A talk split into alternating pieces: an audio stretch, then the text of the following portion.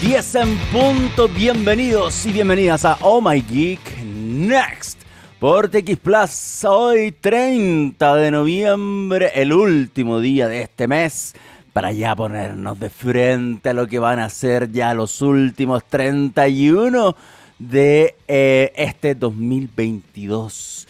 Así que nada, pues ha sido una temporada interesante. Em, ha sido un 2022 interesante, con cosas distintas, cosas nuevas, cosas que volvieron a, ocurrir después de, estos encierros de pandemia y muchas otras cosas que han afectado no solamente a nuestro país, sino al mundo. Así que ha, sido interesante, así que lindo poder compartir con ustedes Em, un nuevo miércoles para llevarles tecnología, innovación, ciencia, un, poco menos de ciencia que el resto de los programas de TX, pero en general harta diversión en torno a la innovación y la tecnología y por supuesto em, acompañarlos en esta horita que tenemos siempre los días miércoles a las 10 de la mañana. Espero que estén muy bien, camino al trabajo, en sus casas, en el trabajo mismo, donde quiera que ustedes estén disfrutando de txplus.com a esta hora de la mañana. Les recuerdo inmediatamente que nos pueden seguir en redes sociales en arroba txplus, en arroba en Twitter, Instagram, YouTube, LinkedIn, además de nuestra web txplus.com. Y en el caso de Oh Geek, como siempre, arroba Oh en Twitter y Oh Net, net, todo juntito, en el resto de las plataformas sociales como Facebook, Instagram, TikTok, eh, YouTube y LinkedIn. Me quedan en el, tintero, pero ahí está. Um, señor Cedres, ¿cómo está usted, mi querido amigo? ¿Todo bien? Me alegro muy bien, me alegro, me alegro poder saludarlo, me alegro poder contar también con un, un dato del buen Gabriel, porque lo tengo acá, no lo había visto. Eh, lo tengo en el WhatsApp que me mandó solamente minutitos antes de comenzar el programa, pero me parece genial ahora que lo estoy leyendo a la rápida, maravilloso, maravilloso recuerdo. Lo que sí, claramente, me imagino que el orden de las canciones ahí, eh, si vamos a dar el dato del buen Gabriel, lo vamos cambiando nomás, pues tiramos primero la que corresponda. Ya, muy bien solamente para preguntar. Yo sé que la gente está diciendo, eh, la que está escuchando el programa, ¿qué, está hablando este señor? Pero no, es para ponernos de acuerdo en, caliente, por así decirlo, de las cosas que vamos a ir poniendo al aire en, cuanto a música. Eh, para el capítulo de hoy vamos a estar hablando de cosas divertidas que eh, involucra gente fome o empresas fome, pero vamos a tratar de hacer los temas divertidos. De hecho, quiero jugar a una situación hipotética con algo súper sencillo.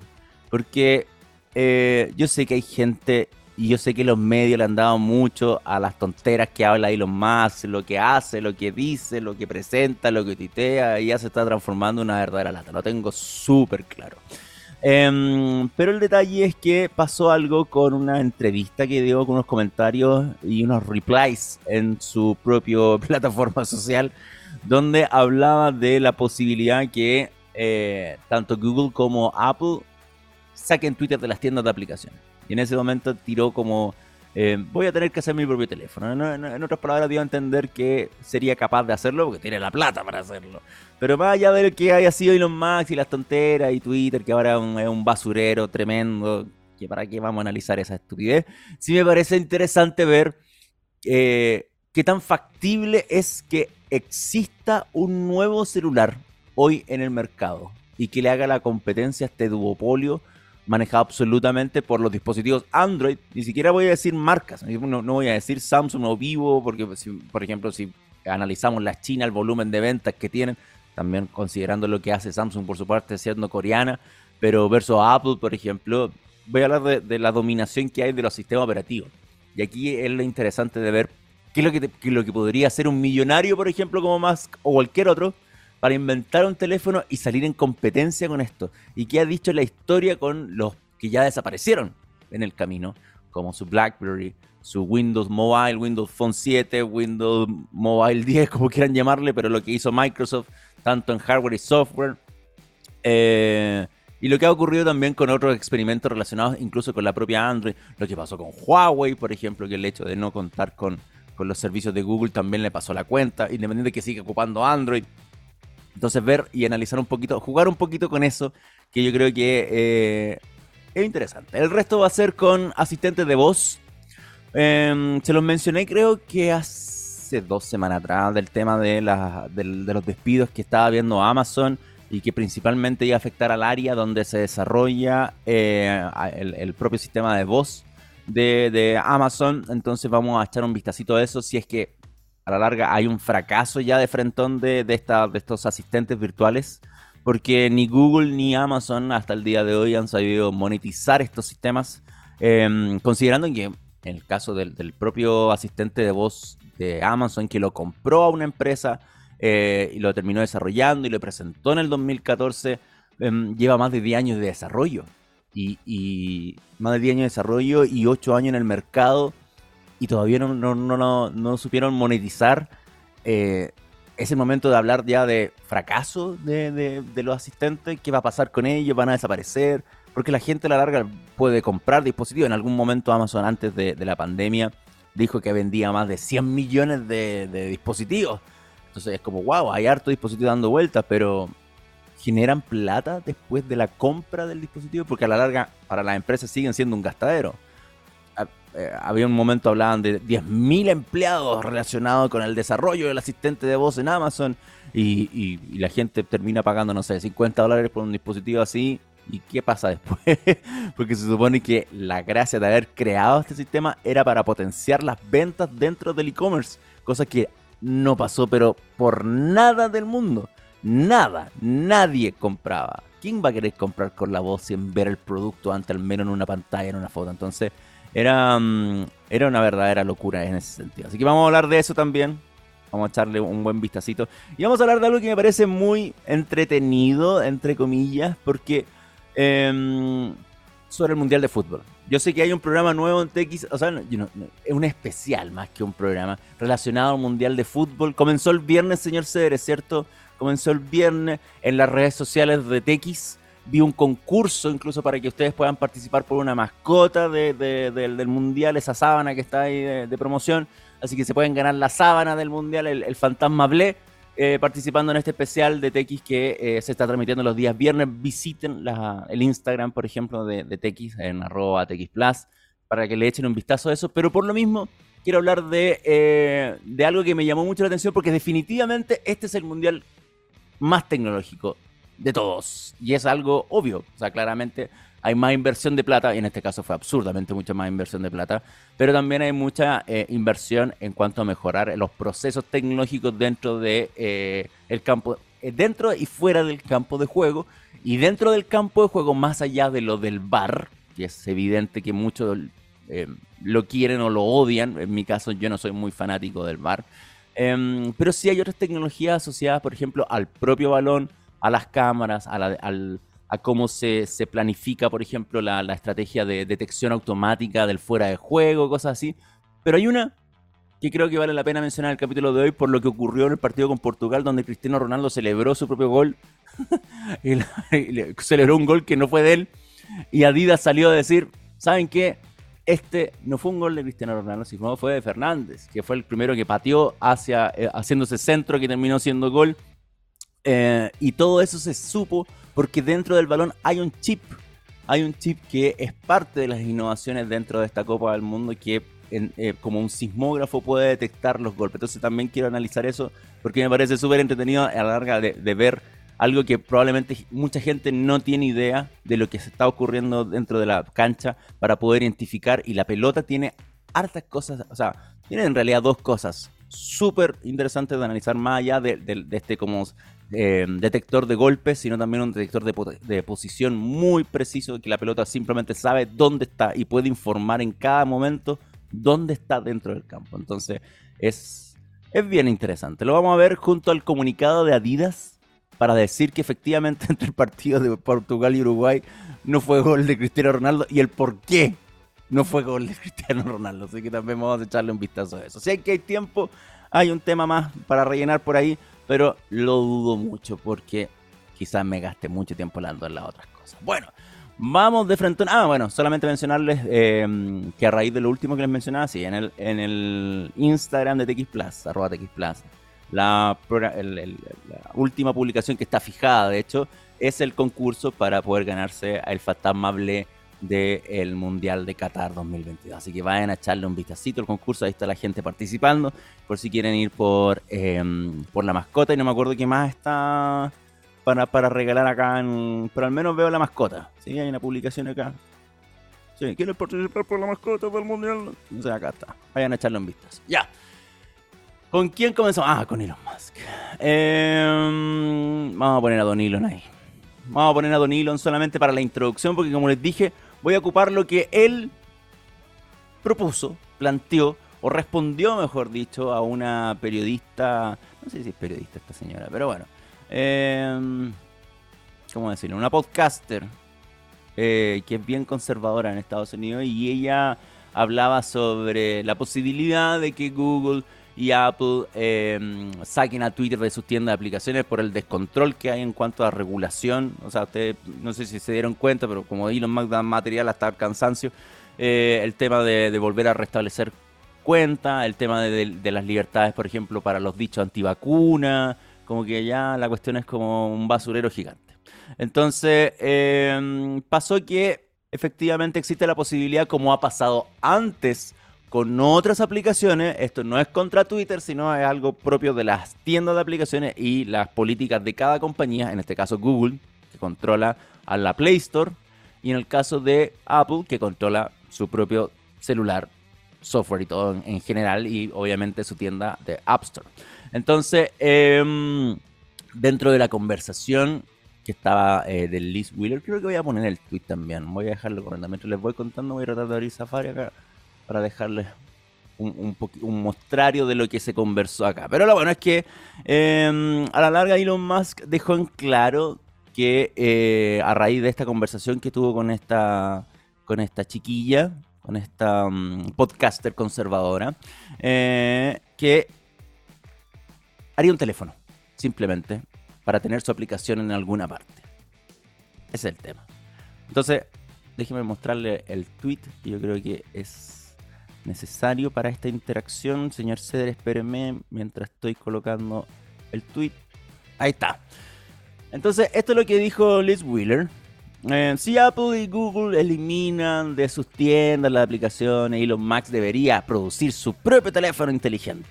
La mitad del país se desharía felizmente de su cegado y entretenido iPhone Android. ¡Qué señora más mensa! oh, Dios mío. Bueno, eh, claramente Estados Unidos va a dejar votado el duopolio que hay entre Samsung y Apple. Si uno va a Estados Unidos, lo único que se va a encontrar son con Samsung o con iPhone. Es impresionante. Pero claro, según Liz Wheeler, que no sé de dónde sale esta señora, pero como típica republicana, exagerando todo, en la mitad del país estaría feliz de dejar a Apple y dejar a Android. Y aquí me quiero meter en la posibilidad, en que, en que como, ¿se acuerdan? ¿Han visto al, te lo resumo cuando pone esa señora? Penetrar en la ficción. Aquí quiero penetrar en la ficción y nos imaginemos la situación en que un multimillonario dice, voy a hacer mi propio celular con mujerzuela de juegos de azar. Y se plantea la idea de decir voy a ir en contra a Google y, o sea, perdón, a Google y Apple en el 2022. después de más de una década de la existencia de estos sistemas operativos y de los smartphones en general y lo que ha ocurrido en el pasado con otras empresas que lo intentaron y desaparecieron. Ah, bueno, todo esto la, eh, Elon Musk respondió a esta cuestión, pues esa era la idea también de mostrarle el reply que hizo de... Ni siquiera está, ¿no está indexado? Bueno, eh, entre todas las respuestas de risa probablemente de está por ahí el de Musk que dije, sí, sí, es probablemente que haga un tercer Bueno, bueno, da lo mismo, ya se acabó el contexto. Ahora imaginemos eso. Imaginemos si es que yo, no, el señor Cedra ahí los controles, se gana el, se gana el loto y dice, soy tan millonario que voy a hacer mi propio celular. ¿Qué pasaría? ¿Ustedes se acuerdan de Windows, de Microsoft cuando trató de hacer Windows Mobile? ¿Se acuerdan de BlackBerry cuando le pasó por encima al iPhone? Y después el sistema operativo quedó desactualizado porque toda la gente prefería, por ejemplo, dispositivos táctiles y, BlackBerry continuaba con estos dispositivos 50-50 donde había celulares con, media pantalla táctil y, esa fue la evolución que trató de hacer, pero seguir manteniendo el teclado físico y ya la cosa no iba por ahí porque el consumo de entretenimiento era otra cosa, si los celulares ya hace rato ya que no eran para textear ni, ni simplemente llamar, sino era la conectividad con Internet. Acuérdense de la propia presentación de Jobs cuando llegó con el iPhone. O sea, el iPhone llegó y dijo, este es un dispositivo que sirve para llamar, claramente, para hacer de celular, pero para tener un iPod en ese momento e internet. Entonces ponía Safari, ponía como el navegador y ponía el iPod y un celular. Y eso transformaba el iPhone. O sea, era interesante como Jobs vendió el dispositivo y tenía clarísimo para dónde tenía que llevar el propio equipo. Y por eso también arrasó con todo encima. Bueno, Android a la larga, eh, que partió siendo un sistema operativo que, mm, que con Motorola fue el primer equipo, si no me equivoco, que sacó Android era como muy de ingeniero, muy complejo en un inicio, pero obviamente terminó siendo lo que es ahora. Y es un, dispositivo mucho más amigable de lo que era hace muchos años atrás. Entonces, claramente tuvo una evolución para bien, terminando siendo los dos maestros de, ceremonia de todo. Y en el camino pasaron otras empresas como eh, Windows Phone, como la propia BlackBerry que fue en declive, pero la que trató de hacerle el peso en su momento fue Microsoft, que a la larga invirtió mucha plata, mucha plata para poder sacarle el peso o, quitarle usuarios, porque a la larga la misión también en parte es esa, robarle usuarios de lo que ya existía en ese momento para poder decir, oye, pues, estoy construyendo una, plataforma, un ecosistema que la gente puede encontrar atractiva al igual que otros dispositivos. Entonces,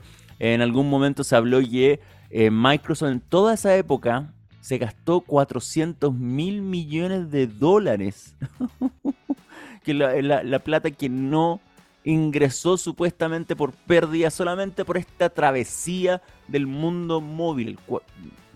Es una cantidad absurda de plata, claramente. Yo creo que puede ser mucho más, incluso dentro de no solamente invertir tiempo y plata en desarrollar un sistema operativo. ¿Se acuerdan que compró Nokia en su momento?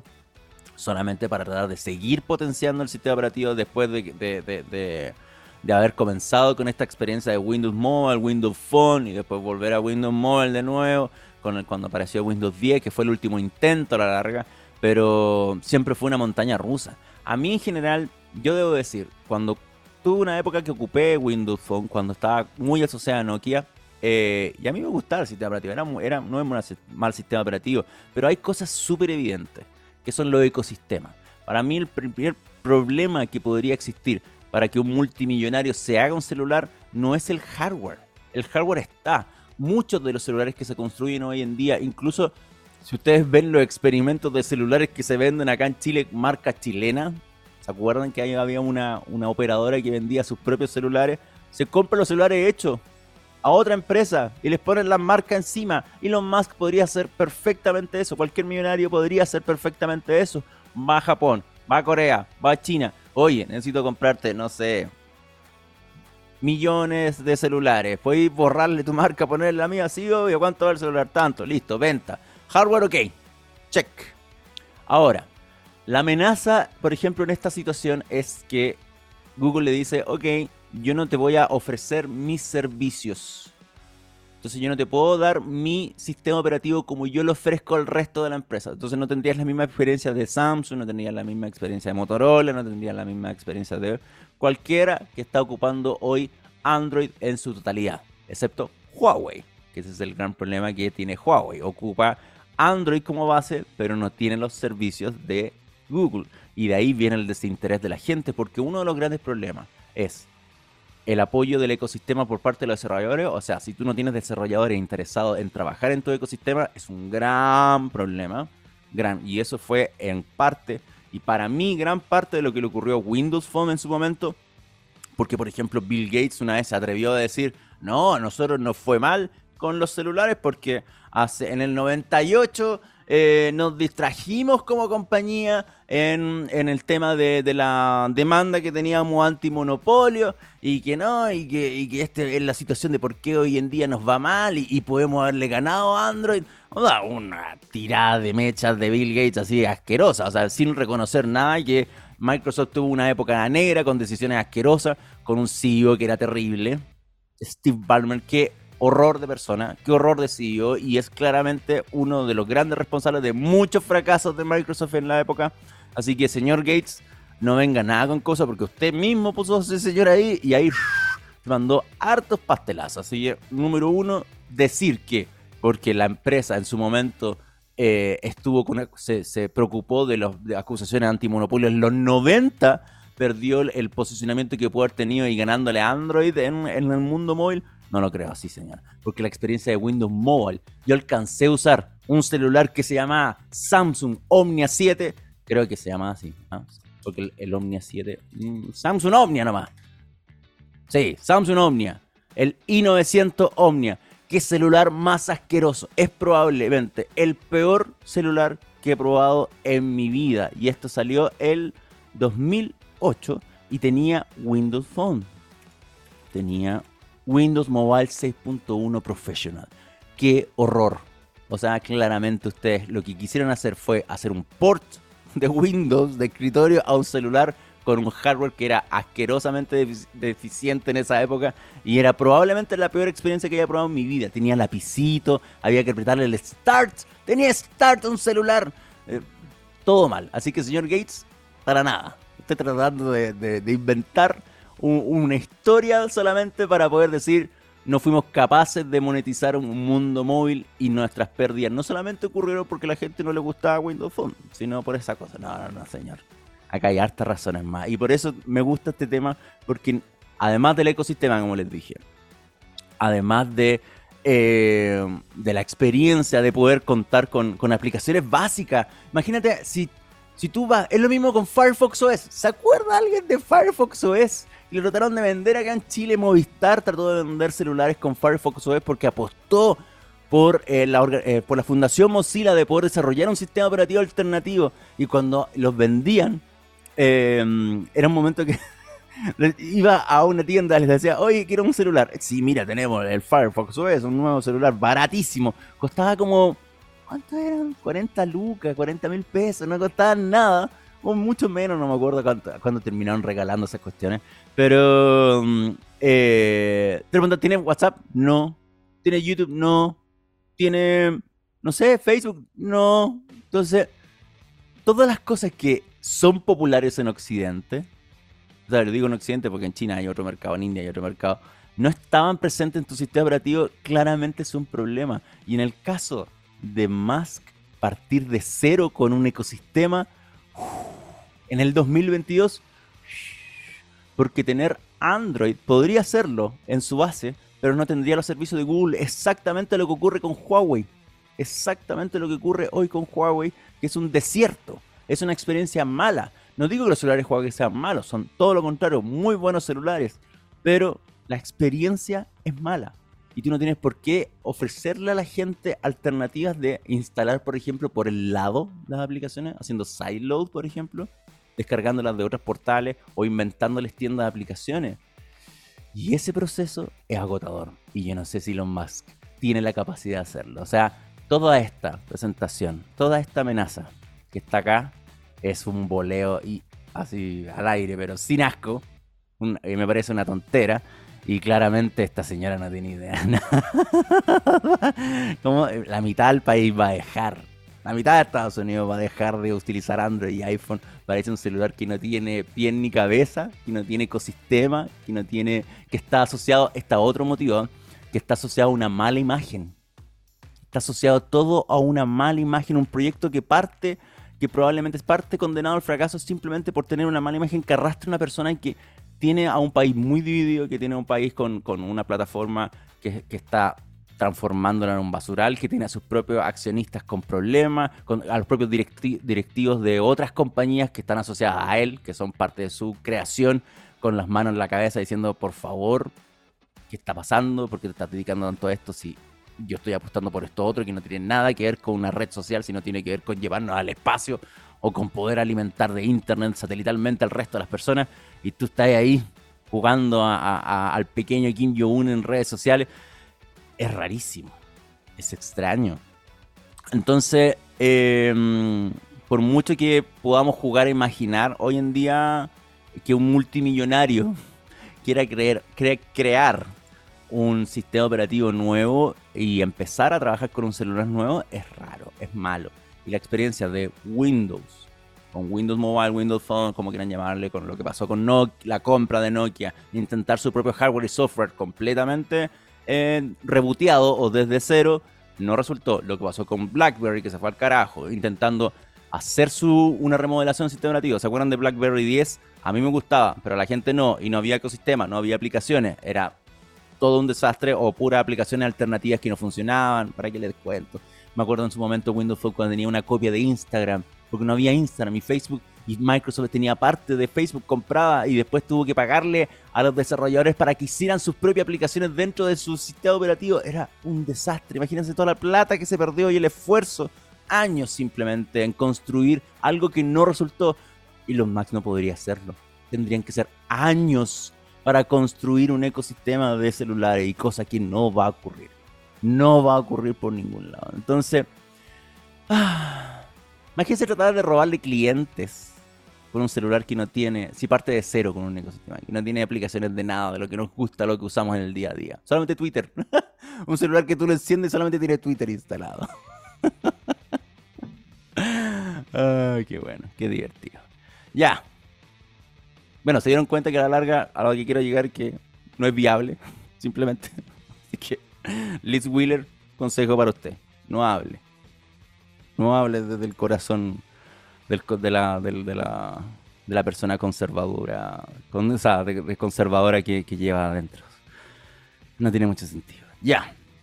Eh, me pasó que perdí, acá está, había perdido el dato del buen Gabriel, porque ya es momento de irnos a la música. Eh, son las 10 con 27. Vaya que me alargué con este tema. Vaya que me alargué con este tema. Pero bueno. ¿Te acuerdas cuando el programa duraba media hora? ¿Sabes qué debería sido el programa? un tema. Hablemos de Musk tratando de hacer un celular. Se habría acabado el programa. Muchas gracias. Que estén bien. Bueno, eh, para el dato del buen Gabriel. No podríamos hacer los datos del buen Gabriel tampoco. Todo sería malo. Todo sería dominado por, por, el Elon Musk de TX Plus. El mal Gabriel. Bueno, es un 30 de noviembre de 1979. O sea, un día como hoy de 1979. Se publicó en el Reino Unido el álbum de Pink Floyd llamado The Wall. qué maravilla. Qué joy. Qué, qué abolengo de música hay para el día de hoy por parte de esta banda de rock progresivo, Pink Floyd, que celebramos un día como hoy en 1969. Ojo, voy a, ah, se me olvidó, voy a mencionar una efeméride más. Ayer, ayer, 29 de noviembre, se cumplieron 50 años de Pong por si acaso, del videojuego Pong. Cuando Atari, cuando Nucho se lo robó a otra empresa y lo publicó, ayer fueron 50 años. Pero hoy estamos celebrando Pink Floyd y vamos a escuchar a Comfortably Numb solamente para eh, celebrar esta efeméride de que un día como hoy, en el 79, se publicó The Wall por parte de Pink Floyd. Así que la música y al regreso vamos a estar hablando de eh, asistentes de voz. De hecho, yo voy a apagar los míos acá porque no he querido decir Alexa porque claramente se levantan los dispositivos y están sonando en toda mi casa. Así que me voy a.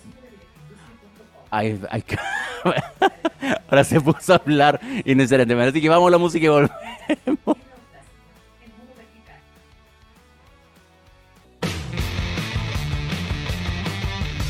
10 y 33 de la mañana. Estás disfrutando de My Geek Next por TX Plus. Como les dije, el último día de este mes de noviembre para ya despedir este 2022. 2022 que trajo muchas cosas buenas y malas, se está llevando a otras.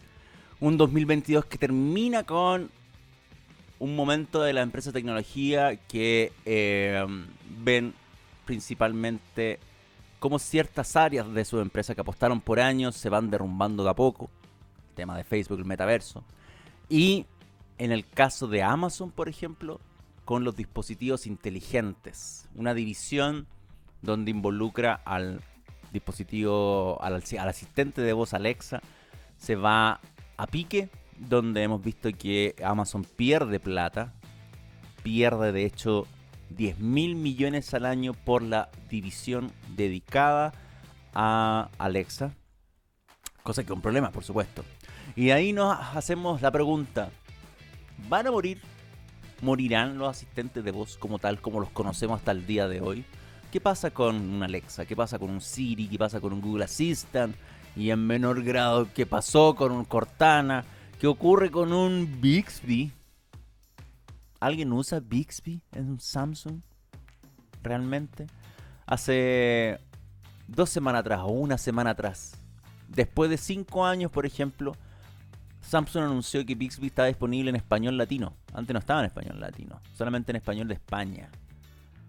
Y, y claramente ese paso al lado de una Alexa que lleva más de 10 años desarrollándose o un Siri es claramente un paso tortuga. Entonces uno ve la inversión de tiempo, de plata que están haciendo cada una de las empresas y dice, ¿es el camino correcto?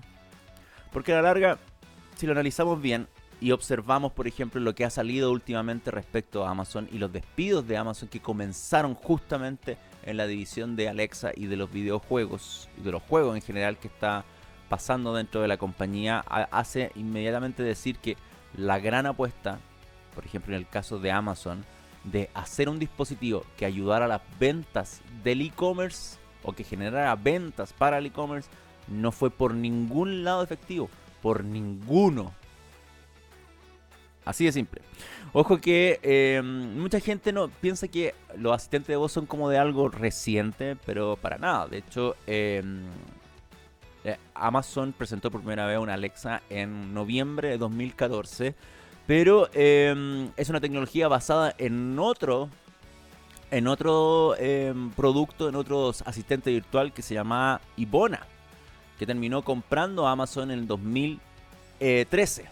O sea, ya era algo hecho. Por eso se dice que el desarrollo de Alexa ya tiene más de 10 años. Porque Amazon lo compró en el 2013 y lanzó una primera versión de Alexa basado en esta tecnología Ibona en 2014. Pero si uno lo piensa bien, son 8 años en el, en el mercado de Alexa pero el desarrollo es más de una década. Entonces, después de todo este tiempo, el no poder haber rentabilizado, sacado plata de estos productos, em, porque más ustedes piensan, ok, me cobran tanta plata por el por el por la por, por la dona, por ejemplo, por el asistente clásico que también tiene Google ahí. Ahí voy a poner una fotito para los que están viendo el video en streaming.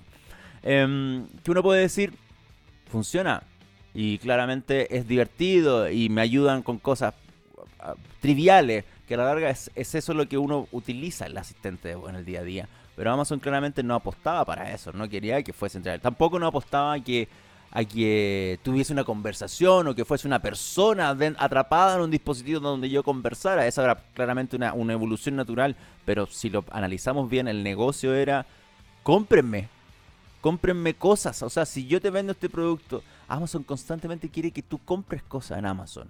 ¿Quieres que en un momento era molesto que te empezara a ofrecer cuestiones? Eh, claramente dentro de la propia configuración del dispositivo hay posibilidades de compras rápidas dentro de Amazon. O sea, configurar, dejar configurada tu tarjeta de crédito para que la gente empezara a pedir cosas simplemente. Hoy cómprame tal cosa. Listo. Y como tenía tu dirección y todo geolocalizado con tu cuenta propia de Amazon, las cosas terminaban llegándote a la casa y punto. Se cobraban en la tarjeta de crédito y llegaban. Cosa que uno para uno en la, en, la cosa romántica podría ser muy bonita o práctica. Pero si lo pensamos súper bien, ¿quién, por ejemplo, compraría algo a través del asistente de voz sin verlo, sin saber específicamente qué es lo que va a llegar?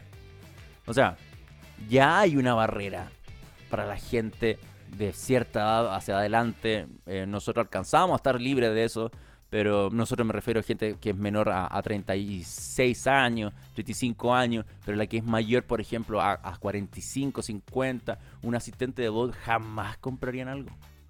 Jamás. Y es por el miedo, obviamente, a, lo que se va a cobrar. Obviamente el tema de, el tener ya un dispositivo de esto siempre conllevó una percepción negativa de espionaje. Sobre todo para una empresa como Amazon, que lo único que quiere es vender ese es su núcleo, no es una fundación, no es un hogar de Cristo donde vamos a ayudar gente, no. Esto, todos los productos están asociados a la venta. Aquí, cuando tú, porque en un momento Amazon claramente decía, yo no, más allá de que me compren este dispositivo, yo no quiero que eh, sea ese la plata que gaste, la plata que tú gastes después a través del dispositivo es lo que me interesa a mí. En algún momento, eh, porque hay un reportaje, y me voy a basar mucho en datos que salieron en un reportaje de Business Insider, que recogió incluso Yahoo Finance, y, estuvieron hablando bastante sobre qué está pasando con Amazon después de, de, decir que, o, el análisis de decir que se pierden 10 mil millones de dólares al año por la división que se dedica simplemente a crear este dispositivo. Em, en algún momento se hablaba que hay un informe del cuarto año de experimento de Alexa. O sea, Alexa recibía mil millones de interacciones a la semana, pero la mayoría de esas conversaciones eran órdenes triviales para reproducir música o preguntar por el tiempo. Y es, y es principalmente, ese es el uso que le da la gente a los asistentes de voz. Yo le doy ese uso a los asistentes de voz después de tenerlos por más de, que no tengo hace más de 7 años, 8 años con. He, he usado los de Google, he usado los de Amazon, pero nunca, nunca he generado una compra nunca les voy a generar una compra. Porque aparte que no me interesa, porque así tampoco no es mi, no es mi método de compra de cosas. Em, yo no sé en qué momento claramente Amazon dijo, esta va a ser mi cartita para vender más. Y claramente no resultó. Obviamente eh, toda la información que recopilan puede ser súper interesante claramente para generar otros productos. Pero tampoco nos generó la conversión que me imagino que estaban esperando si simplemente pierde 10 mil millones de dólares al año. O sea, claramente en desarrollar esta cuestión, en mantener esta cuestión corriendo, se necesita claramente un backend, un una cantidad de servidores y procesos gigantes, donde la gente simplemente lo invoca, hace el wake word para pedir que pongan música en Spotify o apaguen o enciendan las luces o la tele, que también es lo que hago yo normalmente, pero eso es todo. No generan más compras, no generan gastos, no generan un gasto para ti después de haber comprado el dispositivo, porque a día el servicio corre por cuenta de Amazon, corre por cuenta de Google y sigue ocupando infraestructura de ambas empresas, pero no entregan absolutamente nada. Entonces es, es un problema grande. ¿Y qué va a pasar con ellos? Muchos plantean y se hacen la pregunta, ¿van a morir realmente los sistemas? Las grandes empresas ya, eh, las grandes Big Tech, eh, o sea, es redundante, las grandes Big las Big Tech van a decir, ok, chao a los asistentes de voz ¿Hasta cuándo vamos a seguir estirando este chicle de lo que se puede hacer o no? ¿Cuál va a ser el modelo de negocio que podemos sacar? Porque Google está teniendo los mismos problemas. ¿Qué va a pasar con el asistente voz de las casas? Más allá de lo que ha presentado, por ejemplo, dentro de los Google I.O., de sus eventos de desarrolladores anuales, donde hace dos años, si no me equivoco, dos años atrás, hablaba de la evolución que eh, tenía que tener el asistente de voz hacia la conversación natural.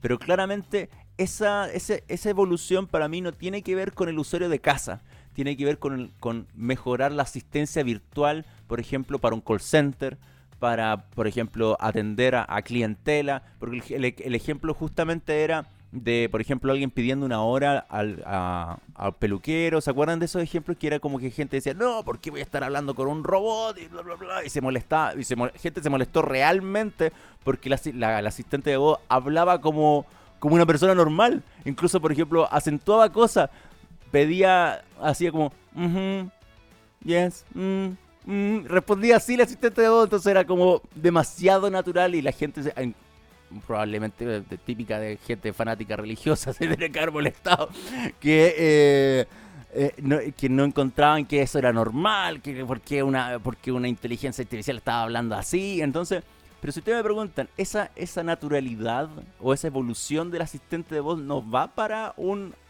Alexa como un dispositivo o un Google Assistant de casa, sino va para modelos de negocio para ofrecérselos a las empresas. ¿Te gustaría que tu empresa, en vez de gastar plata en contratar a Sodexo y esté lleno de gente en unos módulos mugrosamente chicos, así con un teléfono, puedan tener mejor un servidor Google en Google Cloud con mi nuevo asistente de voz que está todo hecho y preparado para poder responder a la gente de forma natural. Obviamente a decir que sí, porque va a ser más barato incluso. Entonces, esa es la ese es el modelo de negocio que trabajan a las compañías. Pero si ustedes me preguntan, el asistente de voz como tal, como el que sale acá, este Alexa, ¿va a morir? Probablemente yo le estoy viendo una muy mala evolución. Y no, no sé si...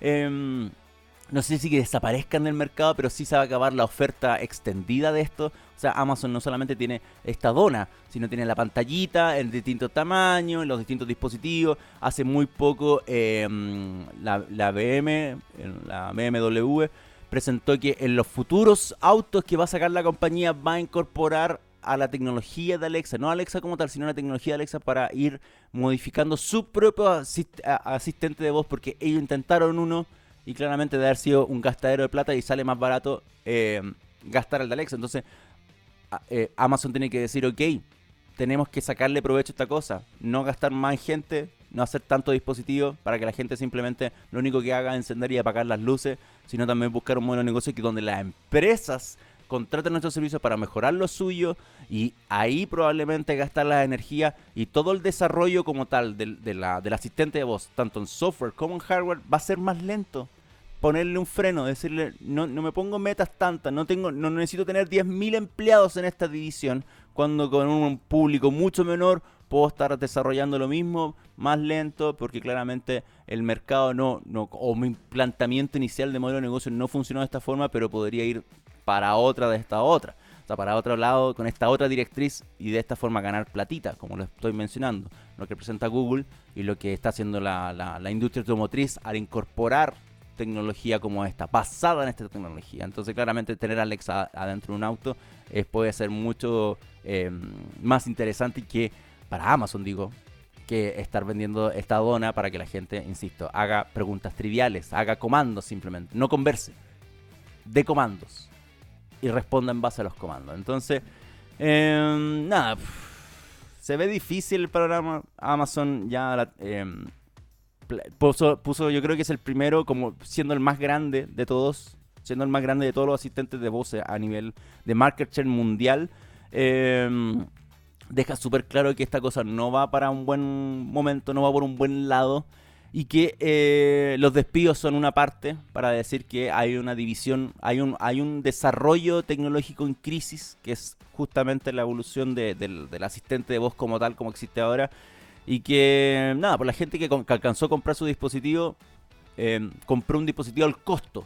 Lo que a mí me sale hacer esta cuestión y mantenerla, ni siquiera mantener, lo que me sale a mí esta cuestión, la gente lo terminó comprando porque yo lo que esperaba era que em, ustedes lo compraran, pero gastaran dinero cuando lo usaran. Y eso no ocurrió. Entonces tampoco no es negocio, ni la venta del dispositivo ni la venta del propio dispositivo fue negocio para las compañías. Porque después no ocurrió nada. Imagínense si en algún momento, no me acuerdo dónde leí esto, pero ¿qué pasa si Google trata de monetizar esta cuestión en el caso del asistente de voz? En sus pantallitas o, en, en, su... Em, en sus donas, en su mini, en sus versiones mini, que no tienen pantalla. Pero si lo hace el estilo Google, el estilo Google con publicidad. ¿Se imaginan estar escuchando publicidad pito de nada? cuando le estás pidiendo una orden a tu asistente de voz, sería el peor modelo de negocio y sería terrible y claramente la gente terminaría votando sus dispositivos. Entonces es complejo hacer un modelo de negocio y no resultó. Y después de, en el caso de Alexa, 8 años, ya claramente no hay un horizonte de dónde sacar plata con esta cuestión, es probablemente que vayan declive y no vaya para arriba simplemente. Entonces, los matamos, decimos que los asistentes de voz como tal están condenados a morir la verdad es que puede ser que, eh, no sé si condenado a morir, pero condenado a, a, volverse pequeño. Su desarrollo de hardware y software, volverse pequeño. Y claramente los dispositivos van a tener que subir de plata al menos para poder no vender al coste, porque ya no va a pasar eso. No van a sacar plata. La gente no va a comprar, no va a ir a Amazon, o sea, no va a comprar en Amazon.com a través de esta cuestión. Ni Google tampoco va a encontrar un revenue, no sé cómo, pero a través de su propio asistente de voz pero sí eh, el asistente de voz tiene un futuro en otro mundo, que es lo que los ejemplos que les di, por ejemplo, con la industria automotriz o cualquier otra cosa. Pero en el caso de, del usuario final, difícil y feo. Así que mala situación la que está ocurriendo actualmente con los dispositivos de voz y nada, pues es lo que está pasando simplemente. Vamos a ver y analizar qué pasa con el 2023 o de aquí proyectándose a lo que eh, la renovación del propio hardware indique también. Señor Cedres, escucharemos la última canción, yo creo. Me parece excelente. La última canción para eh, ya ir despidiéndose de este programa. ¿Qué prefiere? Yo prefiero Pearl Jam. Siempre. Ya, maravilloso. Pearl Jam. Mind Your Manners. Son las 10.48. Escuchamos a Pearl Jam y a la vuelta lo último simplemente. Un temita rapidito. Y nos vamos despidiendo de este capítulo del Next. Ok. Faltan 9 minutos para las 2. 11. Iba a decir las 10.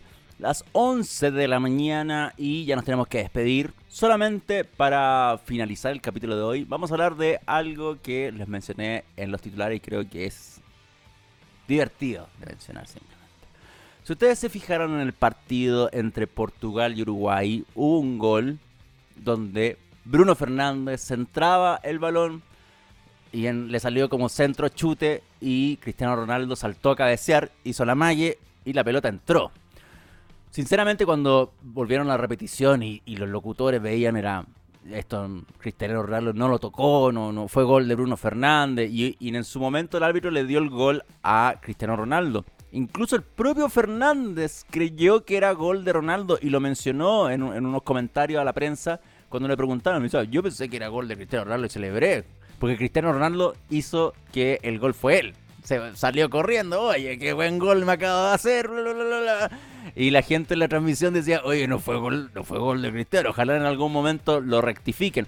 Y durante el propio partido, después la FIFA corrigió y le dieron el gol a Bruno Fernández. El tema es por qué pasó esto. Más allá de las repeticiones que la gente puede decir, sí, la rozó con una punta del pelo o cualquier tontera así, pero para mí simplemente no fue gol. O sea, hay una cámara que era muy evidente que mostraba que no fue gol. Pero hay una tecnología atrás de esto que le impide a Cristiano Ronaldo simplemente celebrar el gol. ¿Por qué? Porque las pelotas Adidas que se están ocupando tienen un sensor de golpe. Un sensor de golpe que está gracias a, un chip que le da la posibilidad de entender cuando la pelota es golpeada en cualquier punto de la pelota y no solamente golpeada por un jugador, si choca en un poste, cuando choca la red, la pelota sabe y registra un golpe.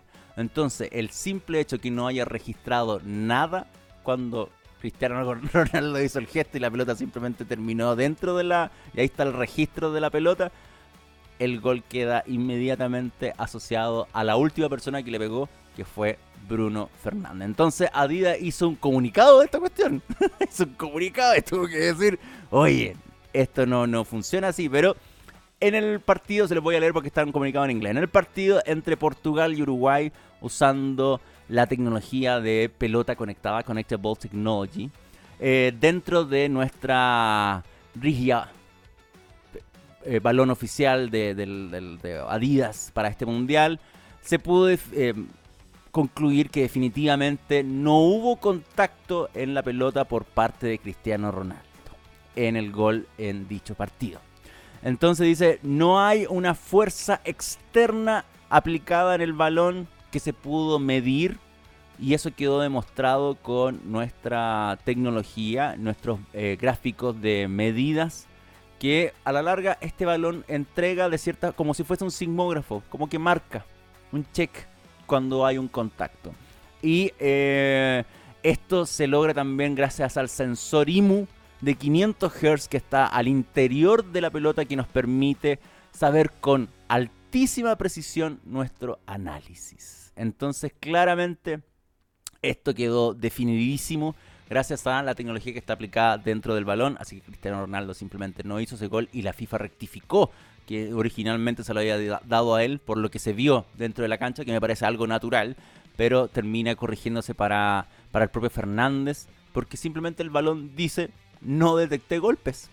Tan simple como eso, no detecté el golpe gracias a mi sensor, que, solamente, que además de poder sentir, em, de, poder, de, poder entender que, que, hay, una, hay un golpeteo, también sé dónde estoy parado, porque el balón además tiene un sensor adicional que es para determinar la posición en todo momento dentro de la cancha, que es un sensor de banda ultra ancha, un UWB, además de este, que es, mucho más preciso que un GPS, además de este otro sensor IMU, que como ustedes saben, para los que les da lata googlear, un sensor IMU es un dispositivo para eh, reportar fuerzas específicas dentro de, eh, del momento que se ha aplicado a esto, y en este caso a una pelota de fútbol. Así que por lejos este ha sido el mundial con claramente un millón de cosas negativas, pero con más tecnología aplicada y este es uno de los buenos ejemplos donde el propio balón te dice, no me pegaron.